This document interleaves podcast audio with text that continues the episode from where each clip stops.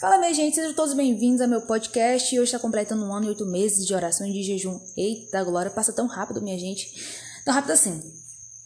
Pra vocês que estão escutando isso aí, né, minha gente? Mas durante esses um ano e oito meses, minha gente. Eita, peleja. E agora que tá para finalizar o propósito, minha gente, é aí que o inimigo investe mesmo, tentando parar o propósito, mas ele não vai conseguir. Você que pensa, você que pensa ou já está né, no propósito, a gente não pare não. De forma alguma pare o propósito. Continue, porque o inimigo ele não tenta parar no início. Ele tenta parar no final porque ele sabe que a benção está chegando, né, minha gente? Mas ele não vai conseguir de forma alguma. De forma alguma ele vai conseguir porque maior que está em nós do que está no mundo.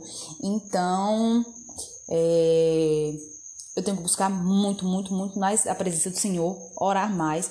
E nos últimos dias eu não tenho orado bastante, mas eu sei que isso é uma falha minha e eu tenho que buscar, tomar vergonha na cara, começar a orar mais, buscar jejuar, principalmente, que vocês sabem, né, que tem demônio que só sai na base do quê? Do jejum, meu irmão. Do jejum, irmão em Cristo. Mas é assim, é orando. Eu acho que isso, gente, é tudo preparação, viu? Tudo, preparação para o quê? Para o quê? Para o ministério familiar. É lógico, né? A mulher sabe, ela edifica lá. Então, se nós, mulheres, não formos já, desde já, firmes no propósito de oração de jejum, como é que a gente vai ter uma casa lá? E para os varão também, viu? Busque uma varoa. É... Não só busque, mas também se fortaleça na oração, no jejum, né? O, ambos têm que estar fortalecidos nessas duas áreas. Buscar também, né? Não só o varão ficar dependendo da varoa, não. Né? Os dois têm que estar alinhados no propósito, né?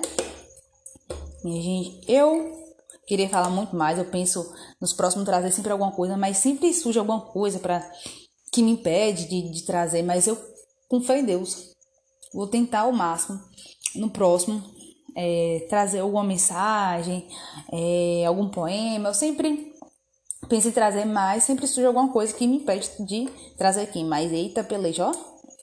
Eu vou me policiar nisso. Vou no próximo fazer algo mais é, profundo aqui. Tentar trazer algo mais profundo, um debate, alguma coisa. Vou tentar.